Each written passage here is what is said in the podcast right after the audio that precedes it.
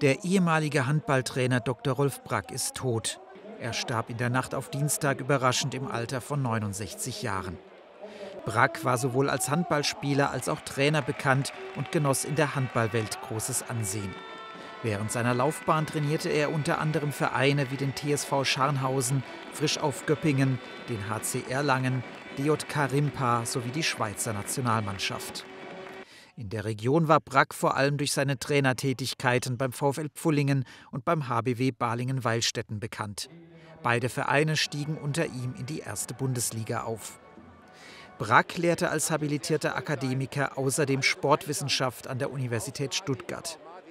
Auch bei seinen Handballschützlingen war es ihm immer wichtig, dass sie neben dem Sport auch eine Zweitausbildung machen.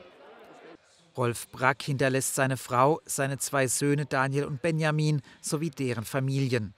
Beide Söhne haben sich auch dem Handball verschrieben.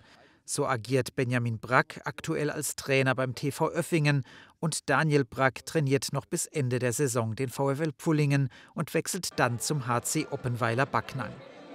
Über Rolf Brack berichten wir am Freitag in unserem Sportmagazin noch einmal ausführlich.